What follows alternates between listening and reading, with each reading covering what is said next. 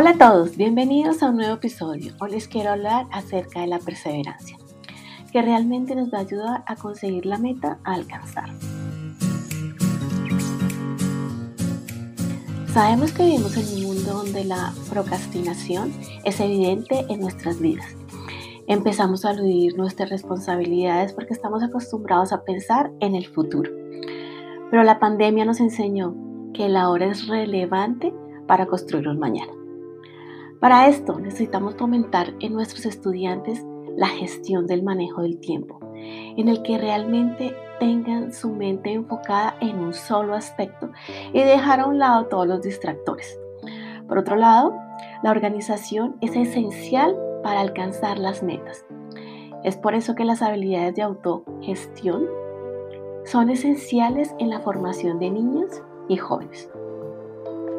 Debemos enseñar esta virtud a partir de nuestro ejemplo, como docentes, padres de familia y en general la comunidad, demostrándoles que pueden haber muchos obstáculos y que estos van a ser oportunidades de aprendizaje para seguir avanzando y lo más importante, llegar donde queremos estar. De esta manera vamos a ser más constantes en nuestras acciones y empezamos a confiar en nuestras fortalezas y habilidades. Por supuesto, sin perder el horizonte. Y que ese camino esté lleno de entusiasmo y esfuerzo personal, que por mínimos que sean, van a ser significativos. Por eso quiero compartir algunas estrategias que me han ayudado a mí y a mis estudiantes.